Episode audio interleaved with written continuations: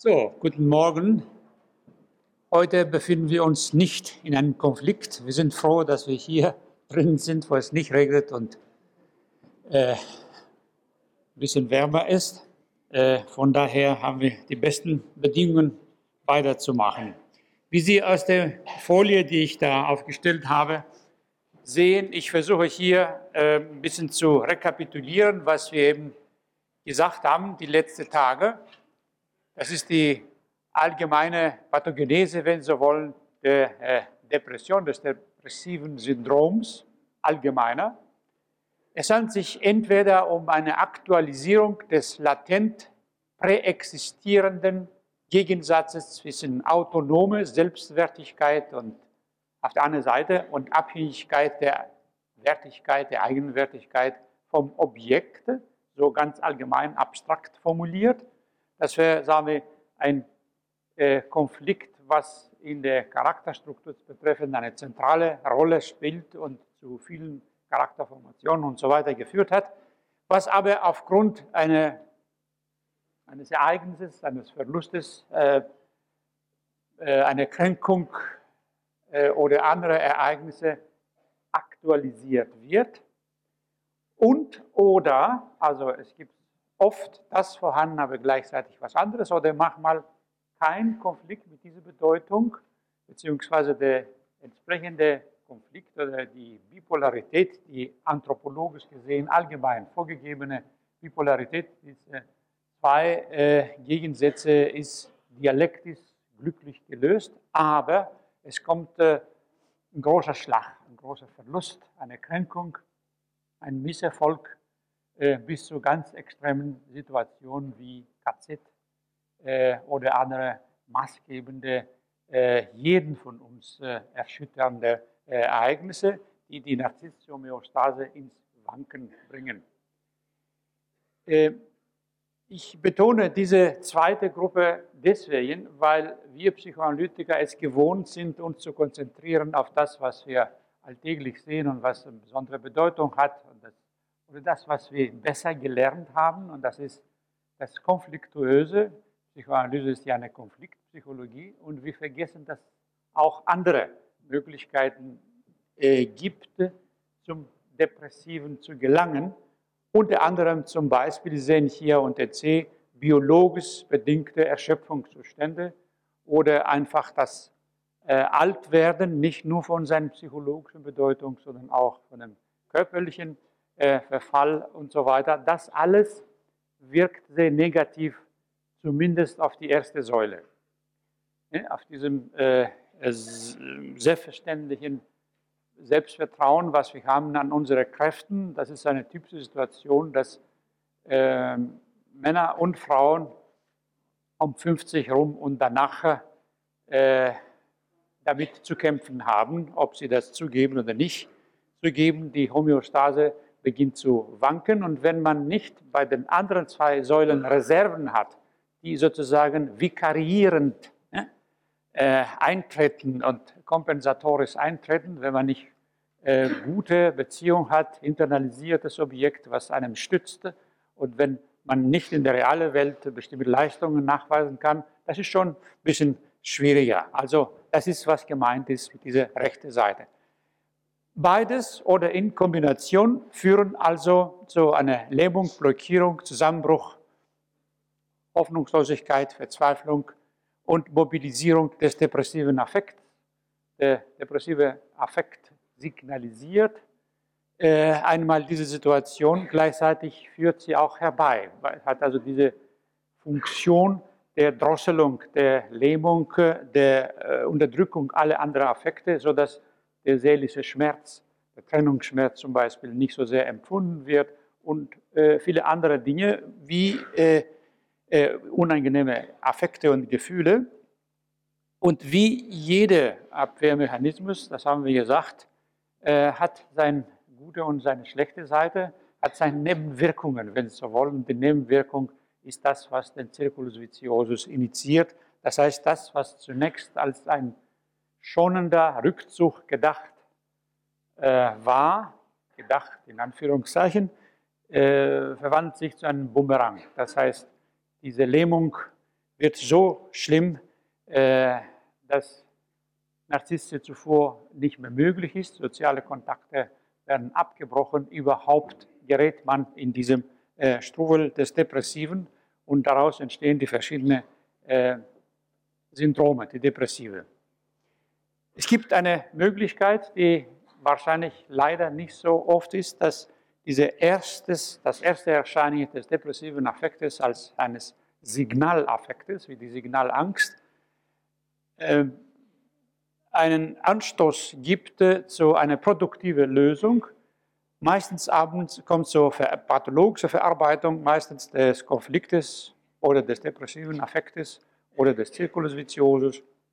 Und je nach Art der automatisch sich einsetzenden Abwehrmechanismen ist besonders auch je nach Ausmaß und Grad des Zurückgreifens auf frühere Mechanismen, also Grad der Regression, haben wir verschiedene Bilder. Ich habe äh, vorgeschlagen gestern, dass wir das, uns das so vorstellen, ähm, dass in der Mitte etwa der Säulen die neurotische Abwehrvorgänge äh, repräsentiert sind, an der Basis mehr die psychotische und was drüber ist, das wäre mehr im reaktiven oder im Bereich oder an den Grenzen des äh, Normalen.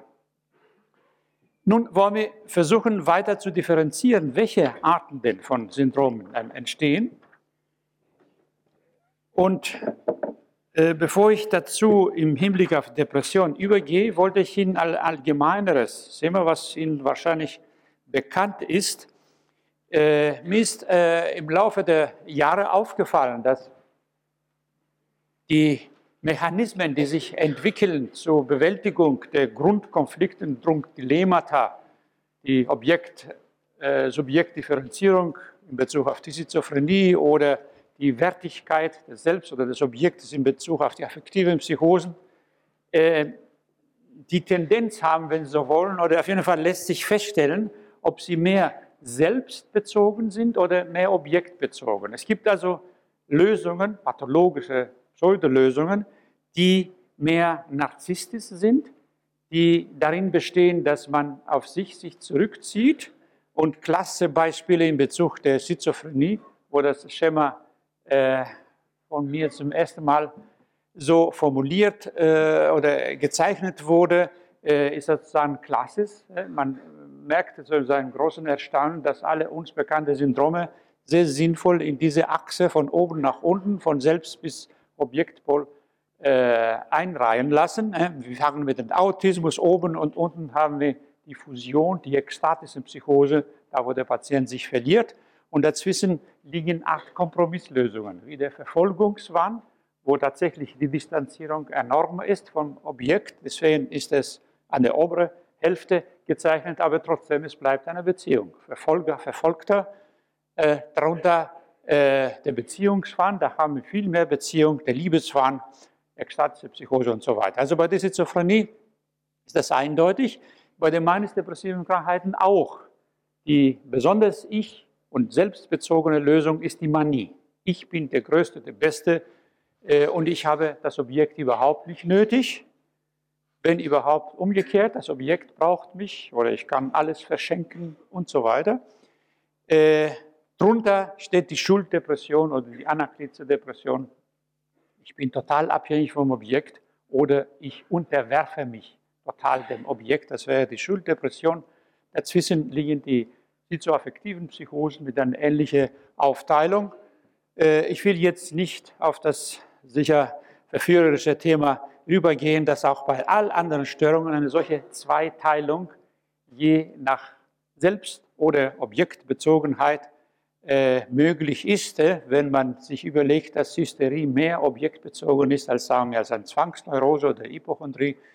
Dasselbe gilt auch für die Persönlichkeitsstörungen, die lassen sich auch sehr gut äh, unterteilen. Denken Sie an den narzisstischen, überheblichen, äh, früher sogenannten Psychopathen auf der einen Seite und auf der anderen Seite den unsicheren, äh, abhängigen, äh, subdepressiven Patienten, der sehr auf das Objekt angewiesen ist.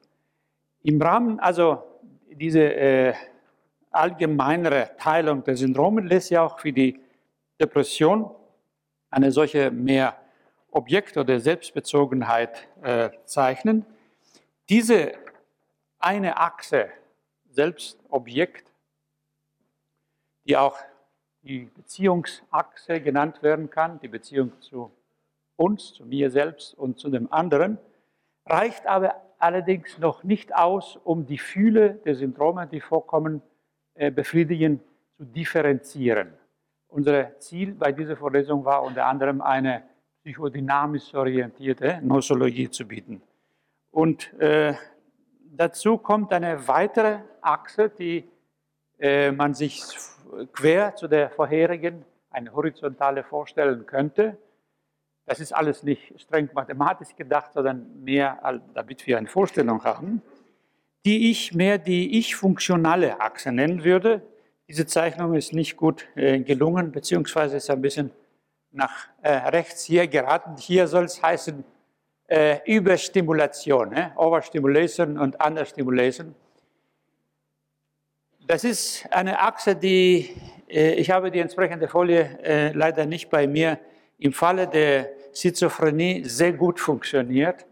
Da können Sie also da sehen, wie auf dieser Seite hier alle Minus-Symptomatik äh, sich ansammelt, da wo es also die defensive Funktion des Ichs darin besteht, dass man sich einschränkt, dass Teile des Ichs sozusagen opfert dass man dem Feind äh, Boden gibt und sich zurückzieht äh, bis zu äh, einer ausgeprägten Minussymptomatik.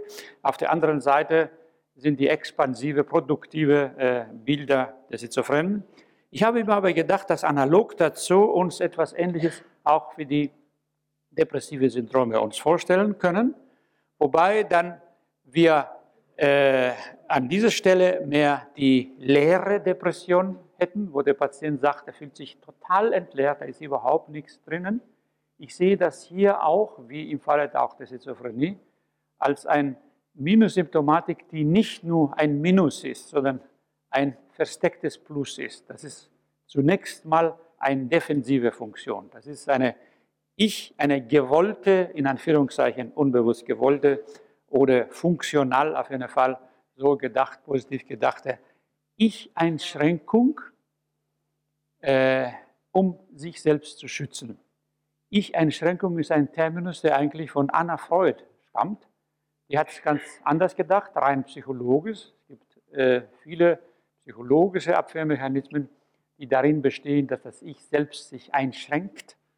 Äh, und man könnte das verallgemeinern und sagen, äh, viele der Abwehrmechanismen bestehen eigentlich in einer Ich-Einschränkung. Verdrängung zum Beispiel heißt, ich schränke meine Gedächtnisfähigkeiten oder Funktion ein. Immer als Schutzfunktion, Abwehrfunktion. Hier wären also diese äh, mehr stumme Bilder, die Unterstimulation, Antriebslosigkeit und leere Depression.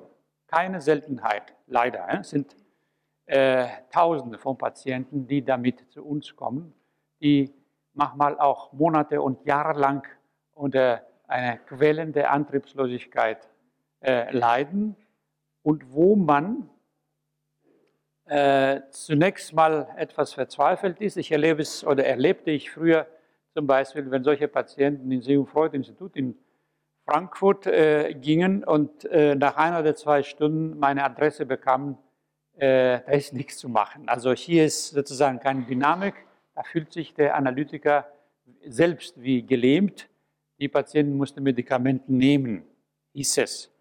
Äh, sie müssen die Medikamente nehmen, aber ich glaube, das war nicht die ganze Wahrheit. Man könnte auch diese totale Antriebslosigkeit und äh, die leere Depression, die stille Depression ein bisschen anders verstehen und dadurch selbst sich Mut machen und Hoffnung bekommen, wenn man das Ganze auch defensiv betrachtet. Das ist ein defensiver Mechanismus, um den Schmerz nicht zu empfinden, um die Demütigung, die Kränkung, den Zusammenbruch der Homöostase oder den seelischen Schmerz bei Trennung und Verlust nicht zu spüren. Wie soll man sagen, äh, unternimmt man eine Anästhesierung. Das ist so, wie wenn man äh, den Zahn, der raus muss, äh, äh, anästhesiert hat. Das ist kein angenehmes Gefühl, es ist aber viel, viel besser als der reine Schmerz. Und so ist das hier auch zu verstehen. Die äh, Betäubung in der Lehre Depression ist zwar quälend genug, aber was sonst an ihrer Stelle wäre, wäre es viel schlimmer. Das habe ich erfahren bei Patienten, die daraus gekommen sind oder erwacht sind oder gewagt haben, mit Hilfe und Begleitung des Therapeuten nur ein Teil dieses Schmerzes zu empfinden und die gesagt haben, jetzt ist aber schlimmer mit mir, ich bin wie nackt. Äh, ich bin ausgesetzt äh, diesem Schmerz oder dieser Angst. Äh, und das war früher zunächst mal besser. Die Hoffnung ist, dass dann selbstverständlich das Ganze eine positivere Wendung bekommt. Das wäre also diese Seite, die Minusseite, die entsprechende Minussymptomatik bei der Schizophrenie. Und die repräsentiert sich hier auf dieser horizontale Achse der ich-funktionale Achse. Dieses Modell würde auch gut passen zu Überstimulations- äh, und Unterstimulationsmodelle, die allerdings alle so mehr biologisch oder einseitig biologisch verstanden sind, wie wenn das nur von den Neurotransmitter hinge, äh, während ich den Vorschlag mache, das auch als ein aktiver Defense-Mechanismus, also ein Abwehrmechanismus äh, zu sehen. Auf der anderen Seite wäre also der Versuch, diese ebenfalls so unangenehme Betäubung die auf die Dauer auch unerträglich wird, dieses Gefühl der Gefühllosigkeit, wie richtig die deskriptive Psychiatrie das gegeben hat, anders zu erledigen. Die extreme Lösung, haben wir gestern gesprochen, heißt Manie. Das heißt, über, über Stimulation und über selbstbezogen. Deswegen ist sie ganz oben links. Es gibt aber auch andere Lösungen. Die paranoide Depression, ein Beispiel habe ich gestern erwähnt mit dem Eifersuchtswahn, diese Frau, die dadurch die Möglichkeit hatte, äh, wenn sie es anzufangen, aggressiv zu werden gegen äh, ihren Mann, den sie früher nur eben eingebetet hat und nur dankbar ihm gewesen ist für die Hilfe über Jahrzehnte, dann ist die agitierte Depression auch hier zu verstehen. Äh, in der Mitte etwa habe ich diese Depending, Demanding Patienten, die Krux äh, allem Psychiater und Psychotherapeuten, die Patienten, die enorm anhänglich sind und gleichzeitig uns bombardieren mit einem enormen Anspruch und äh, einer äh, Oralität. Sie wollen alles haben und stellen immer wieder äh, den Therapeuten auch in Frage und trotzdem bleiben sehr an ihm gebunden. Und weiter unten, je mehr wir zum Objektpol kommen, das wäre die ängstliche Depression oder die Schulddepression. Sie sehen also mit Hilfe diese zweite Achse bekommen wir die Möglichkeit, das Bild ein bisschen zu differenzieren. Das wäre also zu einseitig, nur diese Achse zu betrachten und nur diese. Nun, Sie würden sagen, diese äh, Achsen und Zeichen sind vielleicht nutzlose Spielereien.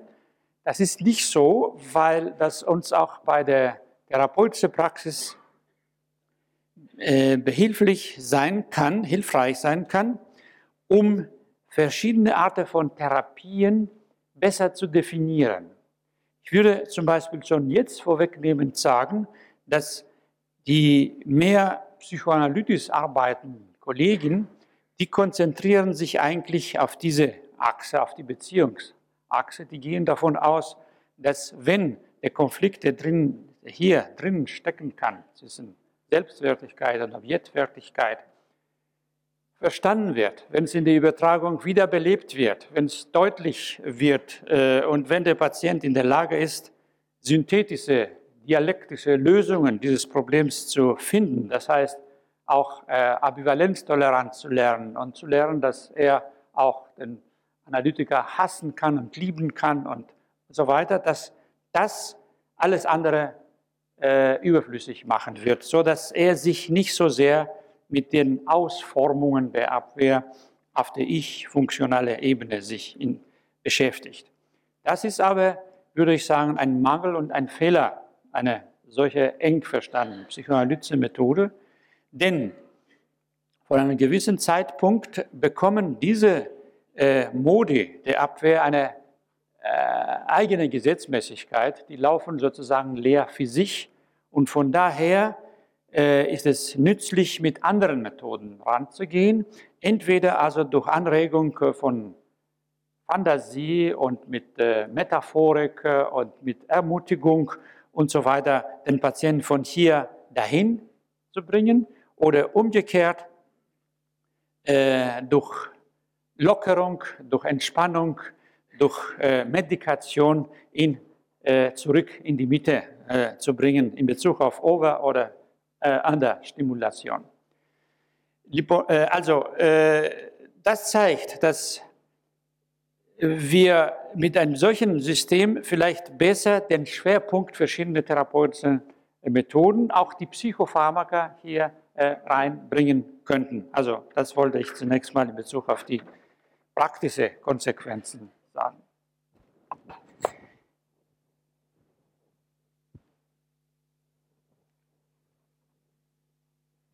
Das wäre als äh, Wiederholung und Ergänzung dessen, was wir die letzten zwei Male sagten. Und jetzt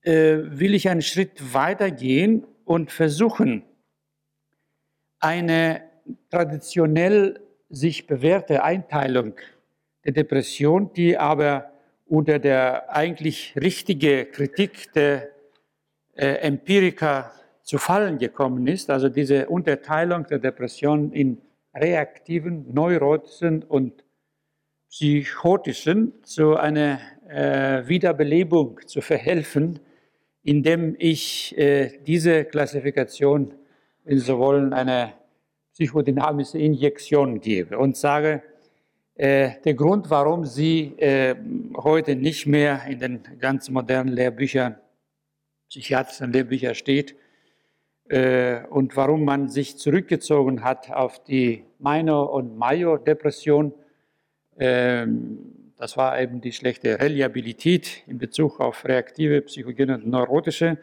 Das war so der Grund, dass nicht psychodynamisch gedacht war, das Ganze. Ähm, was die Unterscheidung von den schizophrenen Psychosen betrifft, glaube ich, ist uns das Schema, was ich vorhin gezeigt habe, nützlich. Zumal hier also nicht nur der Modus der Verarbeitung äh, vielfach ein anderes ist, sondern der Konflikt als solcher, der Grundkonflikt.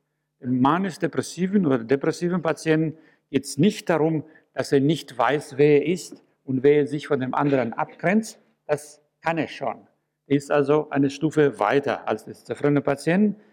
Äh, da, wo er die Schwierigkeiten bekommt, ist in Bezug auf seine eigene Wertigkeit und die Wertigkeit des Objektes und in Bezug auf den Konflikt äh, zwischen seiner Wertigkeit und der Liebe dem Objekt. Es gibt äh, primäre Objekte, die ihm die Welt so gezeigt haben, wie wenn es ein Ausschlussverhältnis besteht. Wenn du mich liebst, darfst du nicht da sein äh, und selbst etwas sein. Das wäre ganz einfach und grob äh, ausgedrückt, was er erlebt hat. Das ist also sein Dilemma. Also mir geht es jetzt um die Unterscheidung unter den verschiedenen Formen der Depression. Und dazu hat, haben Sie schon ein anderes Schema bekommen, was ich jetzt noch einmal zeige, damit Sie wissen, um was es sich handelt. Das ist also der Versuch, diese traditionell schon anerkannte, früher anerkannte Unterteilung ein bisschen psychodynamisch zu untermauern. Äh, darf ich Sie bitten, zunächst auf diese äh, Merkmale hier der Reihe nach mal äh, nachzulesen und sehen. Es geht also erstmal um das Merkmal Auslösung. Eine depressive Phase, wie es äh, in deskriptive Psychiatrie heißt, wird gelegentlich ausgelöst. Aber wir haben gelernt, dass eigentlich meistens ist das nicht der Fall. Die Phase tritt äh, nach anderen Gesetzmäßigkeiten, chronobiologischen Faktoren, hormonellen und so weiter von sich aus. Und dann aber erleben wir in der Praxis, dass doch etwa 30 Prozent ausgelöst werden. Todesfälle und so. Da fängt die Verwirrung an. Also Auslösung durch Verlust, Trennung, Enttäuschung, Kränkung kommt in Frage nicht nur bei den Reaktiven, sondern gelegentlich auch bei den Neurotischen und bei den psychotischen. Das heißt, das ist ein Merkmal, was für die Unterscheidung unbrauchbar ist, obwohl es so wichtig ist. Dann äh, tiefergehende Konflikt, Dilemma existiert vor der klinischen Manifestation.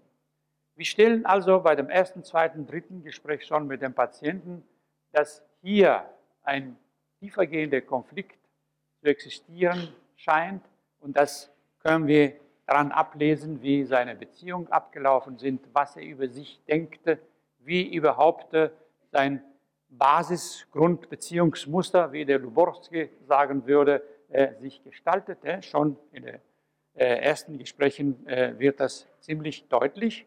Das ist ein zweiter Punkt.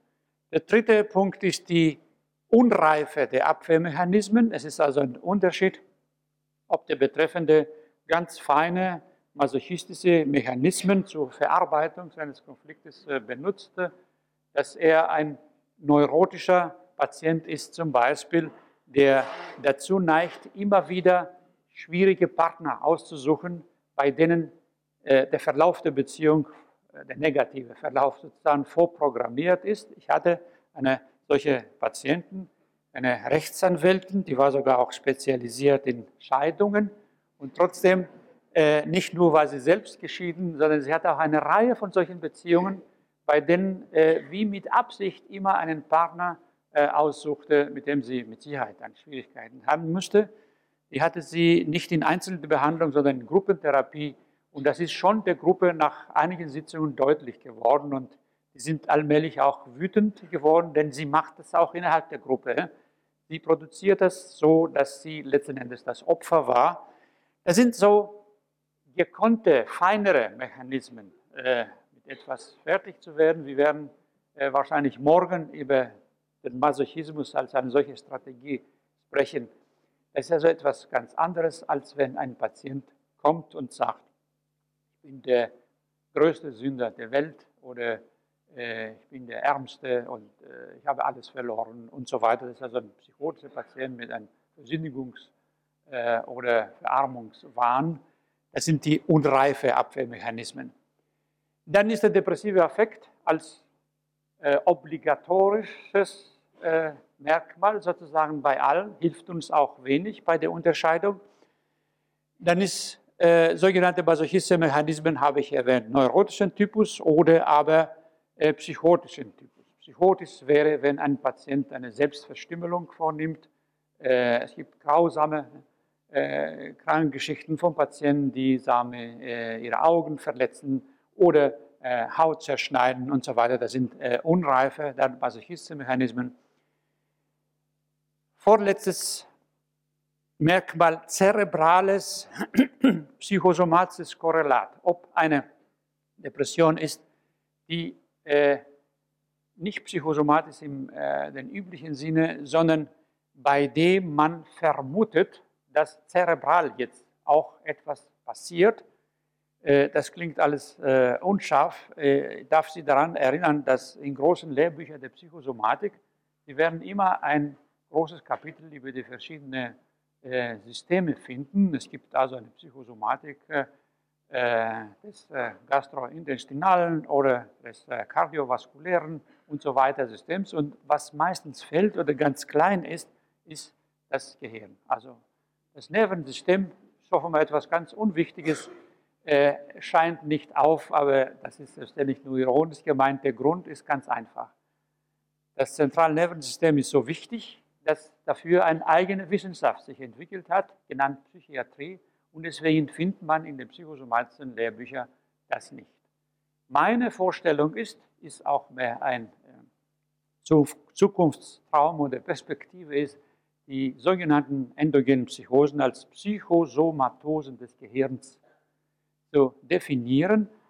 Äh, und zwar in dem Sinne äh, der schweren Psychosomatosen, die ja oft auch somatopsychosomatisch sind, das heißt vom Körper beginnen, psychisch werden und von dort wieder zurück, wo also sowohl somatopsychisch als psychosomatische Faktoren äh, eine Rolle spielen. Wenn wir Zeit haben, können wir Samstag noch drüber sprechen, hängt mit dem Gesamtgebiet der Äthiologie von äh, psychotischen äh, Depressionen zusammen.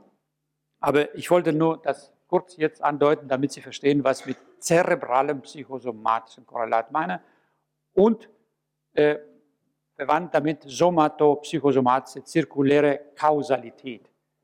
Äh, etwas, was also ähm, Körper vorhanden ist, etwa als eine vermehrte Vulnerabilität oder besser gesagt Sensibilität des limbischen Systems. Das könnte zum Beispiel das sein, was ein manisch, zukünftiger manisch-depressiver Patient äh, auf die Welt mitbringt und nicht mehr.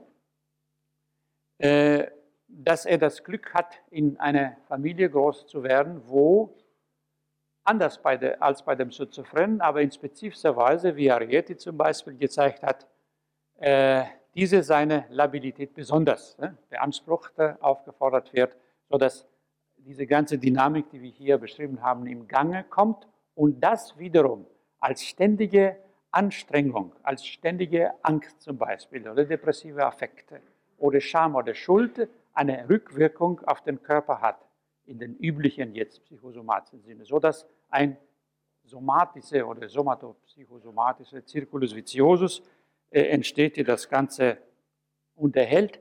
Das ist auch nicht so äh, reine Fantasie von mir. Die Arbeiten von Tienari, der finnischen Gruppe der Adoptivkinderuntersuchung, zeigt äh, allgemein jetzt bei endogenen Psychosen, dass selbstverständlich die adoptierten Kinder, die aus biologisch äh, belasteten Familien kommen, also die Mütter und Väter haben, die äh, psychotisch sind, vermehrt psychotisch werden, dass sie aber seltener psychotisch werden, wenn sie das Glück hatten, in äh, harmonischen Familien, in relativ gesunden Familien adoptiert zu werden.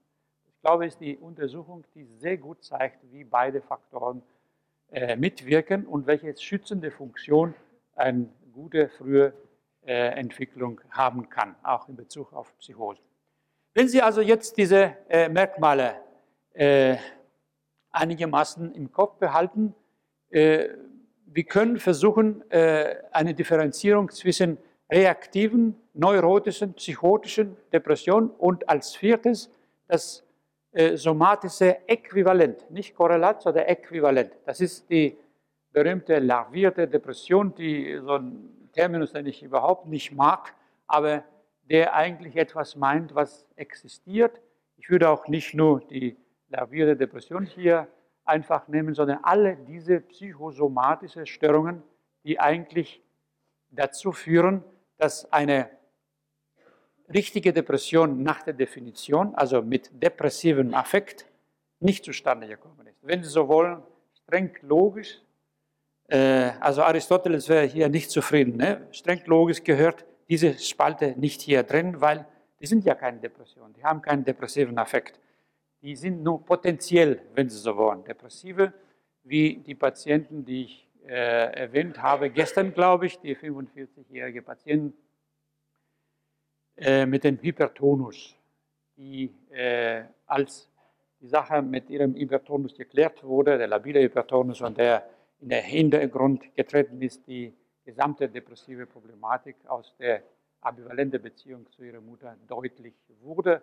Und so kenne ich eine Reihe von äh, Patienten, die regelrechte psychosomatische Lösungen in Anführungszeichen äh, zustande gebracht haben, um die Depression äh, abzuwehren. Überhaupt äh, müsste man sich überlegen, ob nicht ein großer Teil der Pathologie äh, die wir kennen, zum Beispiel alle masochistische äh, Störungen zum Beispiel, aber auch, wie ein Kollege mich gestern aufmerksam gemacht hat, auch sadistische Lösungen in vermehrtem Maße äh, antidepressive Lösungen sind. Also Lösungen, die zunächst verhindern, dass eine Depression äh, auftaucht. Das ist jetzt was, was den Masochismus betrifft, etwas Eigenartiges.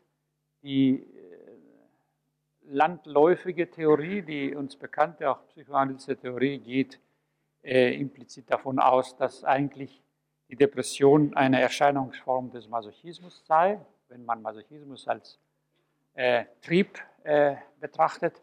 Und ich meine umgekehrt, der Masochismus ist eine Strategie, die eigentlich antidepressiv wirken soll. Äh, der gelungene Masochist ist sozusagen nicht depressiv oder nicht so stark depressiv, wie wenn er dieses Mittel nicht hätte. Um sich anders zu trösten oder das Problem anders zu lösen oder den Verlust oder die Sehnsucht oder das große Nachholbedarf, was er hat, nicht anders zu lösen. Also wenn man das so sieht, äh, wird die Depression zu einer zentralen, so, so eine Drehscheibe, sagen wir, ist äh, eine Reihe von psychosomatischen, äh, psychoneurotischen Störungen und auch eine Fülle von äh, soziologisch mehr relevanten Phänomenen wie des Krieges. Ähm, da hat der Fornari, den ich glaube ich gestern auch erwähnt habe, äh, die Beobachtung gemacht äh, in irgendeinem Stamm in Südafrika, dass äh, in dem Moment, wo die männlichen Angehörigen dieses Stammes, die es gewohnt waren, ständig Kriege miteinander zu führen, keine Kriege mehr führen können, weil sie zivilisiert wurden bzw. besetzt wurden, in äh, eine Art epidemische Depression verfallen sind. Man hat ihnen äh, einen wichtigen Inhalt ihres Lebens äh, weggenommen oder das, womit sie, wer weiß, was sie sonst erledigt hatten. Also noch einmal zurück zu der Unterscheidung. Eine reaktive Depression ist also eine, bei der die Auslösung eindeutig da ist. Ist jemand, der äh, einen nahe Angehörigen oder eine, auf jeden Fall geliebte Person oder eine wichtige Person oder eine ambivalent äh, besetzte Person vielleicht trotzdem, obwohl es nicht neurotisch wird danach, äh, verloren hat oder äh, der berufliche Misserfolg ersten Ranges erlitten hat. Deswegen drei Kreuze. Aber Oft beginnen neurotische Depressionen mit einem ähnlichen Verlust. Dasselbe gilt auch für psychotische Depressionen. Das muss man sagen, denn das ist, was die Verwirrung bringt.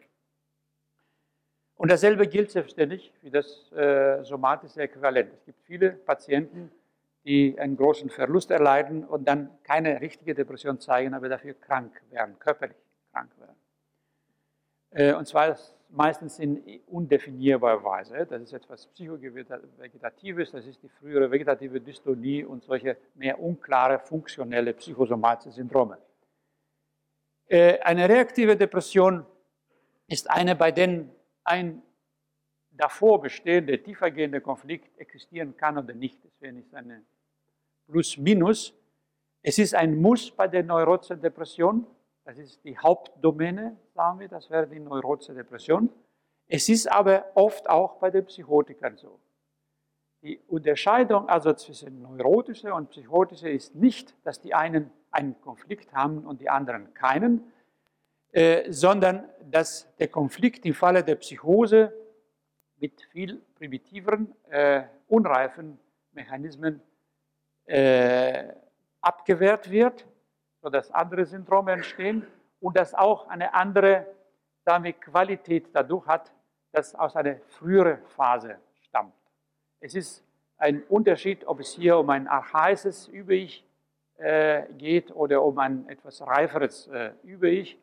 Äh, und es geht darum, ob es ein, äh, ist ein Unterschied, ob es in der Diade ein äh, massives Dilemma zwischen der Wertigkeit der Mutter, die aus narzisstischen Gründen meistens äh, die Macht behalten will äh, und das Kind direkt oder indirekt äh, unterdrückt. Oder oft hier, gerade bei den manisch-depressiven Patienten, der Vater in derselben Rolle.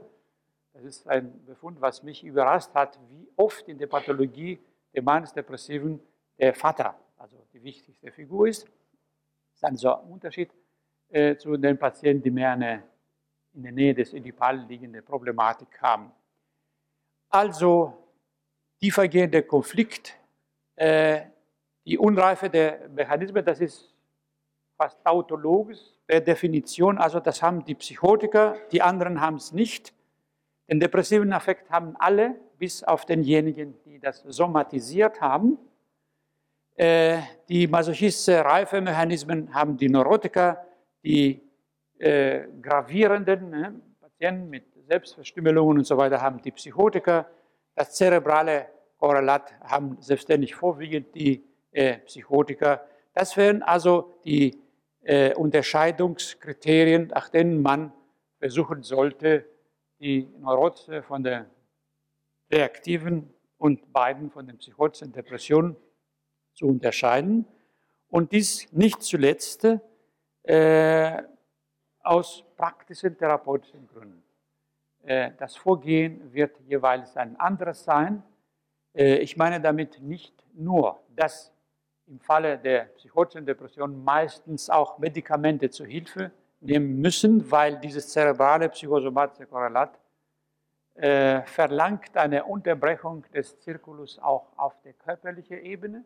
Es besteht hier eine solche Affektregression oder Regression der Affekte, äh, eine solche Sturm von Affekten und eine solche Lawine, wie die Patienten oft sagen, äh, zu Beginn, wenn es äh, in Depression oder in der Manie, dass es eigentlich relativ illusorisch ist zu denken, dass man nur mit psychotherapeutischen Interventionen hier auskommen kann, obwohl es manchmal auch das Wunder möglich ist. Ne? Es ist äh, mir in den letzten zwei Jahren gelungen, nachdem ich verstanden habe, was eine Manie ist, sogar in einer akuten Manie mit einer bestimmten Haltung die zwar den Patienten auf die Gefahren, die diese Aufkündigung des Gehorsams beinhaltet, aufmerksam hat, aber gleichzeitig indirekt seine Revolution bestätigt oder sagt, ich verstehe sehr gut, warum du nach dieser Sklaverei von Jahrzehnten jetzt äh, hochgehst und das Gegenteil hier machst,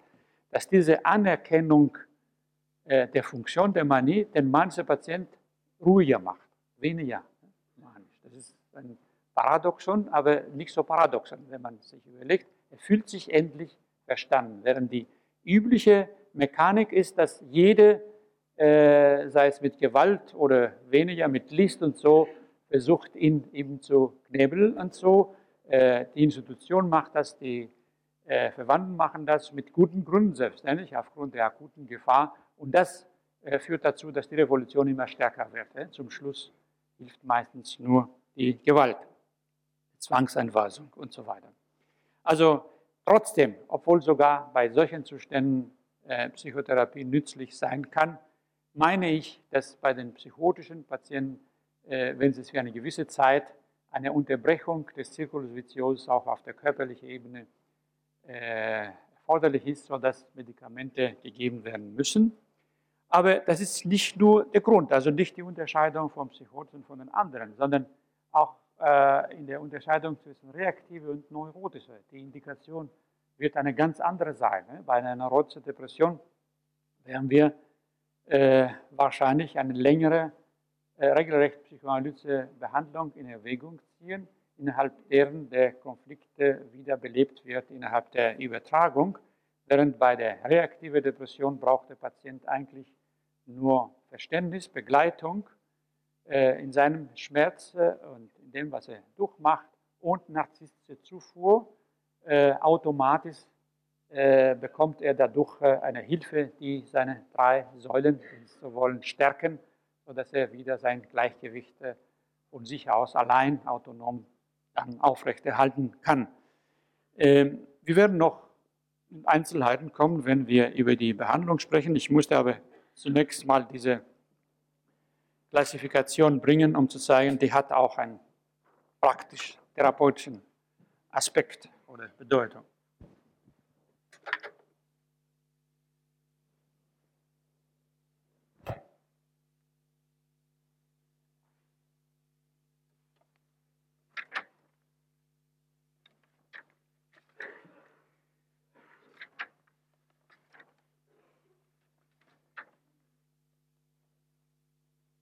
Wir wollen äh, in den vielleicht noch zehn Minuten, die wir haben, äh, doch mit der Behandlung, mit der Technik der Behandlung beginnen oder mit den ersten allgemeinen Erläuterungen.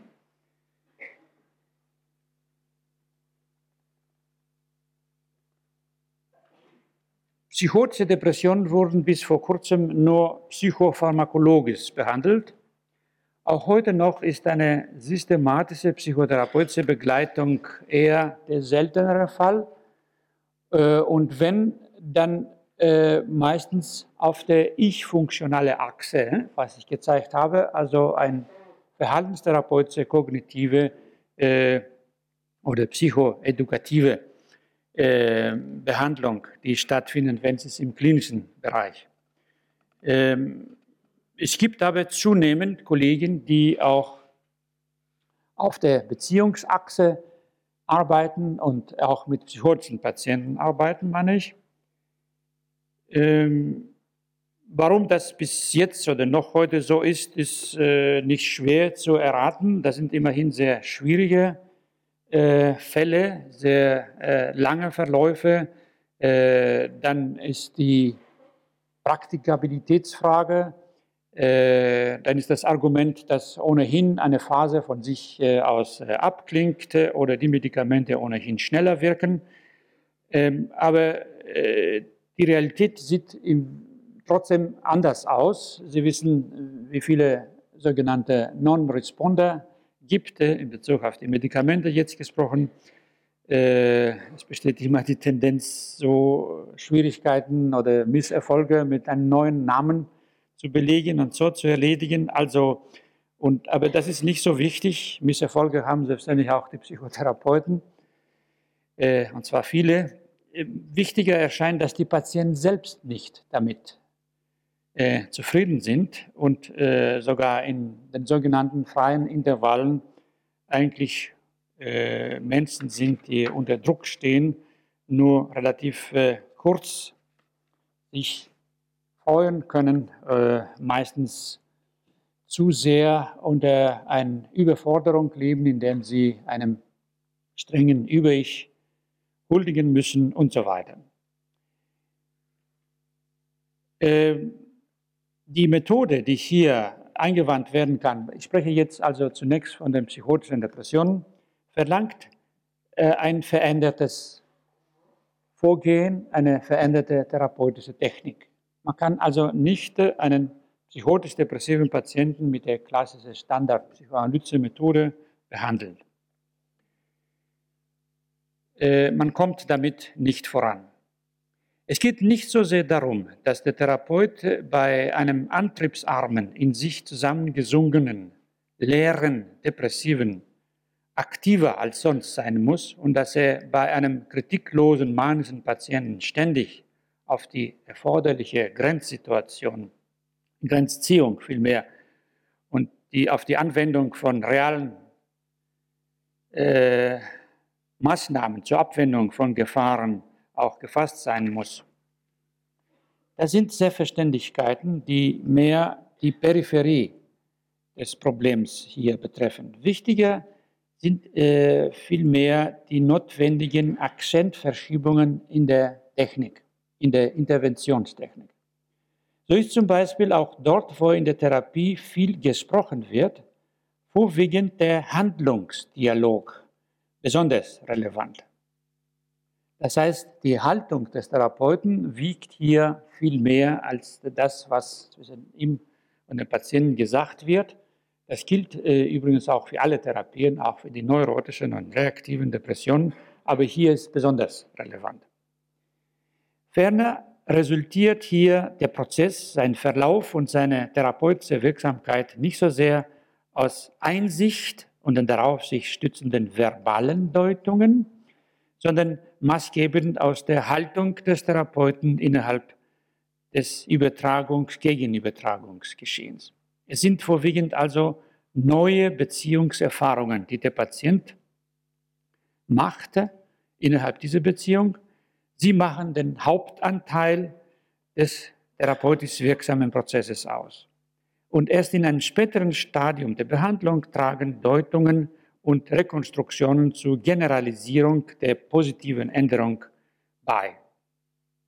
Die relative Zurückhaltung bei Deutungen, besonders in der ersten Phase der Behandlung, verlangt aber nicht, dass wir uns äh, keine Gedanken zur Dynamik und Psychogenese der Störung des Patienten machen. Die äh, Ausführungen von mir hier äh, verfolgen neben dem theoretischen auch das praktische Ziel, dem Therapeuten psychotisch-depressiver Patienten ein begriffliches Instrumentarium in der Hand zu geben, das ihm sowohl zum Verständnis der Psychodynamik als auch besonders zum Verständnis der eigenen Gegenübertragung beitragen. Was ich damit sagen will, ist Folgendes. Äh, was wir von der Psychodynamik bis jetzt hier diskutiert, äh, gelernt, verstanden habe, ist nicht so sehr dafür gedacht und bestimmt, um daraus Deutungen für den Patienten ne, äh, zu vorbereiten, zu kochen und ihm äh, zum Verzehr zu geben, sondern die sind mehr gedacht für uns selber. Also spielt eine große Rolle, dass ich in meinem Kopf ein relativ klares Konzept habe, äh, was hier sich abspielt oder wo ich mich jetzt befinde. Das ist zwar eine ideale äh, Anforderung, stellen Sie sich nicht vor, dass ich selbst äh, so etwas äh, meistens oder alltäglich erlebe. Ich bin öfters auch verwirrt von dem äh, widersprüchlichen Spiel, was zwischen uns, Patient und mir vor sich geht. Aber der Tendenz nach ist gut, wenn man versucht, eine gewisse Klarheit sich zu verschaffen. Das schützt äh, einem von einem unangemessenen Gegenübertragungsagieren, sei es aus Mitleid äh, oder aus, äh, umgekehrt aus Wut oder Ärger, aus äh, Langeweile, aus Hoffnungslosigkeit. Äh, ich könnte eine Reihe von solchen Gefühlen, die in uns äh, auftauchen, in verschiedenen Situationen in der Behandlung von psychotisch-depressiven Patienten.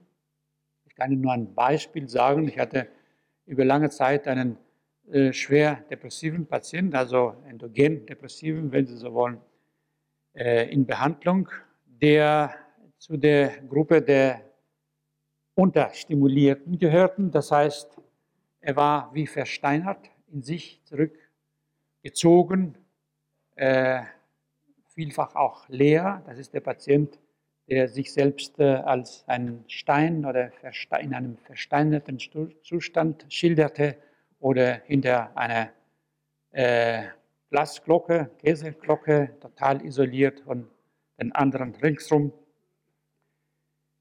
Äh, und das über Wochen und Monaten. Ein solcher äh, versteinerter Gesprächspartner in einer äh, sitzenden Behandlung in dem Gegenüber ist ein fast unerträglicher Zustand. Da musste, musste ich praktisch nur die aktive Rolle haben oder Frage stellen oder nicht stellen oder abwarten.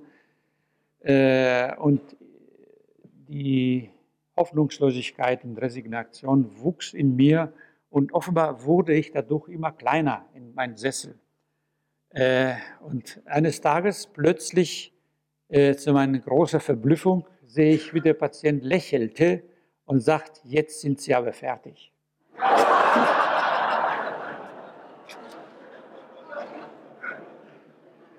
Und das war das erste Mal, wo er gelächelt hat. äh, es erübrigt Ihnen zu sagen, dass diese äh, Äußerung und diese Begegnung zu einem Wendepunkt der Behandlung geworden ist. Denn ich habe es sofort zugegeben. äh, und ich habe ihm äh, aber auch gesagt, dass er endlich mal auch ne, die Genugtuung bekommen hat, der Stärkere zu sein, der in seinem Sessel ein bisschen aufgerichteter gewesen ist. Und dass er äh, vielleicht das Gefühl hatte, dass ich in dieser Behandlung bis dahin das alles durchgemacht habe, was er früher ne, durchgemacht hatte. Das passte sehr gut auch zu der Anamnese. Äh, er hatte einen äh, Vater, der sehr äh, depressiv selbst war, zurückgezogen äh, und eine Mutter, die noch schlimmer krank war. Sie hat selbst auch Suizid äh, begangen. Äh, und sie war aber trotzdem, trotz ihrer Depression und der Erkrankung, in einem war sie aktiv, in der Kritik, ununterbrochene Kritik und äh, Kleinmachung des Sohnes. Also das passte sehr gut. Äh, ich konnte eben auch praktisch, es war eine neue Erfahrung, die der Patient gemacht hat. Das ist, was ich vorhin gemeint habe. Es sind nicht in Deutungsform gegebenen Einsichten, sondern es sind Erfahrungen, die der Patient macht, die eine Einsicht möglich machen. Das ist äh, eine schwierig zu verstehen Sache, ist schwierig auch zu verwirklichen. Ich weiß auch nicht, wie es dazu kommt, dass man die neuen Erfahrungen macht. Aber ich glaube, einer der Wege ist, dass äh, man aufgrund eines einigermaßen klaren Konzeptes in der Lage ist, diese unangenehme Gegenübertragung eine gewisse Zeit auszuhalten. Äh, und zwar nach Möglichkeit nicht über Ich-Haft, nicht indem man sich zusammennimmt und sagt, jetzt äh, äh, nimm mal dich zusammen, du bist Therapeut, äh, dein äh, psychoanalytisches Über-Ich verlangt, dass du äh, den Patienten als Patient sind, der Hilfe braucht, halt deine Reaktion, deine Aggression insbesondere zurück und so weiter, sondern aus einem Verständnis des Patienten kann man tatsächlich eine relativ noch erträgliche, natürliche Haltung beibehalten und das ermöglicht dann dem Patienten diese neue Erfahrung zu machen. Denn was er sonst erlebt, ist das Gegenteilige. Die Menschen entweder sind äh, Menschen, die ihm unbedingt helfen wollen, also äh, Leute, die an Helfersyndrom sozusagen leiden und versuchen unbedingt gesund zu machen, oder Leute, die ihn einfach zum Teufel schicken. Ne? Die können es nicht ertragen, die lehnen ihn ab, die schimpfen, das sind meistens auch die äh, Verwandten, die haben es ins Leid. Und hier macht er die Erfahrung von jemandem, der bei ihm bleibt, weiterhin empathisch begleitend äh, und trotzdem aber nicht in Mitleid zerflissend oder auf jeden Fall nicht mit dem Willen, ihm unbedingt helfen zu wollen. Also diese gewisse Distanzierung, von der ich auch vorgestern gesprochen habe. Und diese neue Erfahrung bringt äh, tatsächlich äh, eine neue Wendung. Und wenn man sich vorstellt, dass äh, solche äh, Erfahrungen sich addieren, das ist eigentlich, was zur therapeutischen Wirkung führt. Ich wurde äh, gestern oder vorgestern in Diskussion im Seminar gefragt, wie es denn zu dieser Verwandlung der stuporösen Patientin zu einer weinenden Patientin gekommen ist. Ich kann es nicht genau sagen. Ich vermute nur, dass die Akkumulation von solchen Erfahrungen es dazu bringen, dass dann auch eine gelegentlich kommende Deutung sozusagen das i-Tüpfelchen ist. Eine Deutung, die, wenn sie am Anfang gegeben wurde, überhaupt keine Wirkung gehabt hätte. Das erlebe ich oft, dass sich etwas dem Patienten gesagt hat, er hat vielleicht höflicherweise gesagt ja und ist überhaupt nichts passiert und erst nach zwei Jahren bringt er selber dieselbe Deutung wie etwas ganz Neues, wenn es nie gehört hätte. Und das ist nur deswegen, weil er inzwischen die Erfahrung gemacht hat. Aber leider sind wir jetzt über die Zeit, also wir machen morgen weiter.